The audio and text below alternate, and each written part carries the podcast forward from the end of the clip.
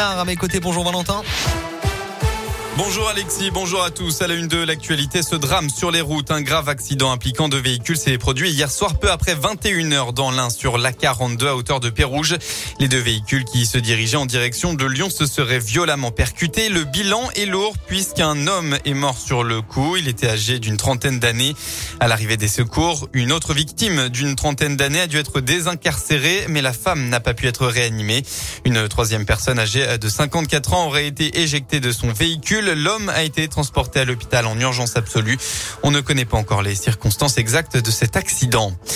Dans la Loire, le CHU cherche des volontaires pour deux études. La première est une étude européenne pour mieux évaluer la fréquence de l'ostéoporose chez les patients hémophiles. Baptisée Phileos, l'étude exige une simple radiologie osseuse comme participation.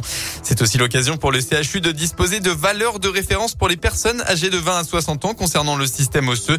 Une indemnité est versée à ces participants qui peuvent aussi contribuer à cette étude pour faire avancer la science. On passe au sport en football. Attention, danger pour le Clermont Foot. Avec 18 points en 21 matchs, le premier Auvergnat se rapproche de la zone de relégation. Et la semaine qui vient de s'écouler n'a fait que souligner les difficultés rencontrées actuellement par les joueurs de Pascal Gastien. Battu 4 à 0 à Monaco dimanche dernier, les Clermontois se sont inclinés 2 à 0 face à Strasbourg mercredi en match en retard de la 19e journée.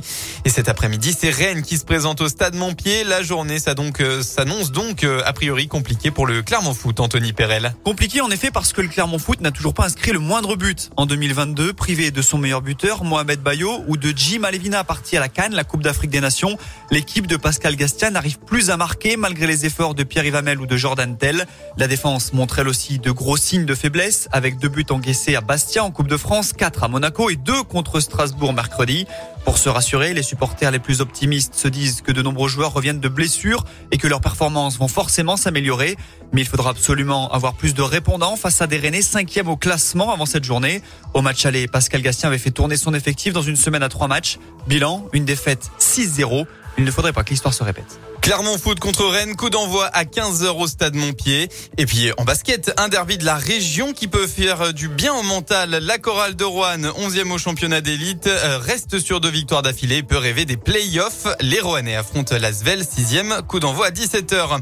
En rugby, enfin, ça passe malgré la défaite. L'ASM Clermont a été battu de peu par l'Ulster hier soir, 34 à 31. Malgré cet échec, le club s'est tout de même qualifié pour les huitièmes de finale de la Coupe d'Europe grâce à la victoire de La Rochelle devant Glasgow.